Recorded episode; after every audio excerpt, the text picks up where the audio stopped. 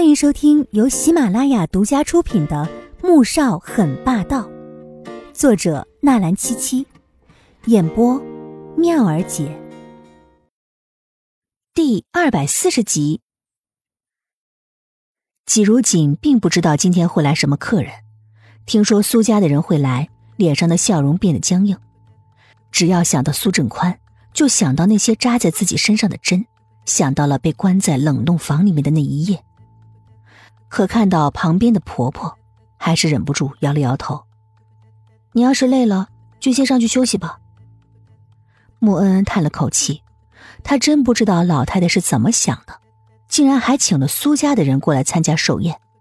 难道他们一点也不为嫂子想一下吗？穆老太太不是不为季如锦着想，而是压根就没有把她放在眼里。虽然有了穆恩恩的提醒，季如锦做好了心理准备。可是，当苏振宽带着苏画、苏俊阳出现的那一刻，他的心底还是猛地沉了下来。被绑架那天恐怖的一幕，立刻像电影一般在脑海里回放。他站在那儿，生生的打了个冷战，双脚都抬不动了。魏秀秀并不知道季如锦被绑架的事儿，所以当他朝着苏家的祖孙迎过去的时候，发现季如锦没跟上来，不由得转过头看他一眼。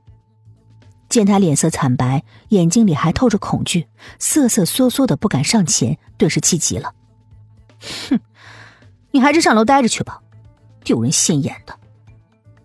说完，朝着苏振宽走过去。哎，苏老，好久不见啊，您身体可还好啊？哎呀，画画，十年没见，还是和以前一样漂亮啊。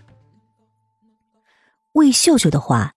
像是针一样扎在季如锦的身上，他勾了勾唇，自嘲的一笑，落寂的转身往屋里走。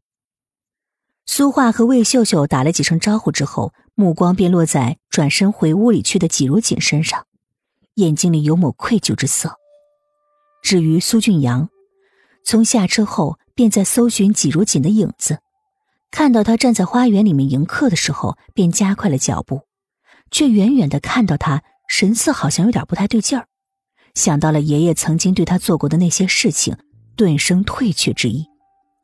又见魏秀秀不知道转身说了什么，令他脸色更加难看，他便知道外面的传言是真的了。魏秀秀不喜欢他这个儿媳妇。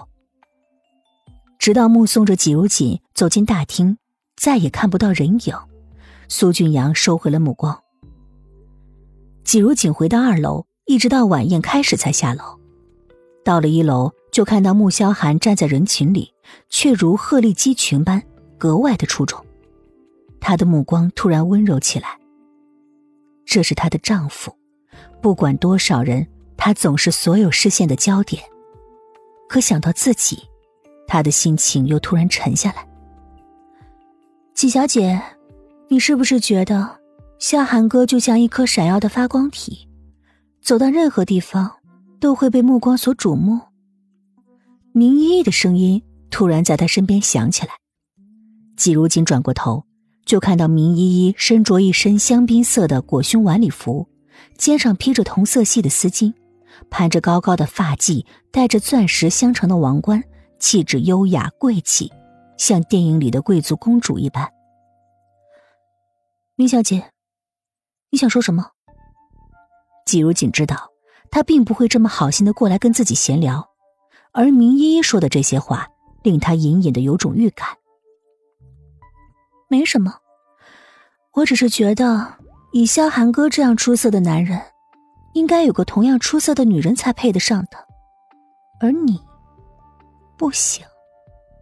明依依笑看着季如锦，眼睛里是浓浓的鄙夷。这样的神情，季如锦见得多了，可是次次扎他的心。所以，你想要我主动退出，然后把穆萧寒让给你？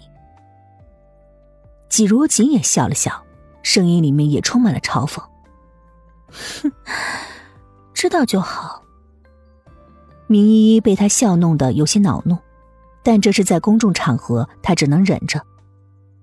凭什么？就凭得我深深得到你婆婆的喜欢，凭我是影后，凭我明家的家世，这些你有吗？哼，你就是一个没有人要的孤儿。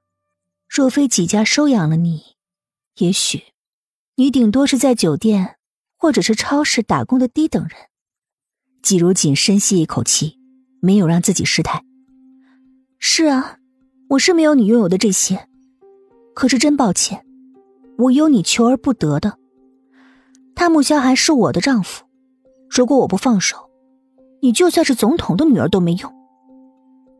话落，明依依神情一僵。眼底浓浓的怒色，若非一直提醒着自己要注意形象，此时他一定会一巴掌狠狠扇在季如锦的脸上。哼，那你最好祈祷穆萧寒这辈子都不会变心。不过，我想这恐怕要难了，毕竟你最大的情敌回来了，你想要保护穆氏总裁夫人的位置，怕是有些困难了。明依依突然笑起来。目光看向一直陪在魏秀秀身边说话的苏画身上，眼底闪过了一抹嫉妒之色。新的免费书《凤临天下女商》，同样免费，同样好听，剧情超爽，而且已经很肥喽，可以开始宰喽！点击蜜儿姐头像订阅收听《凤临天下女商》。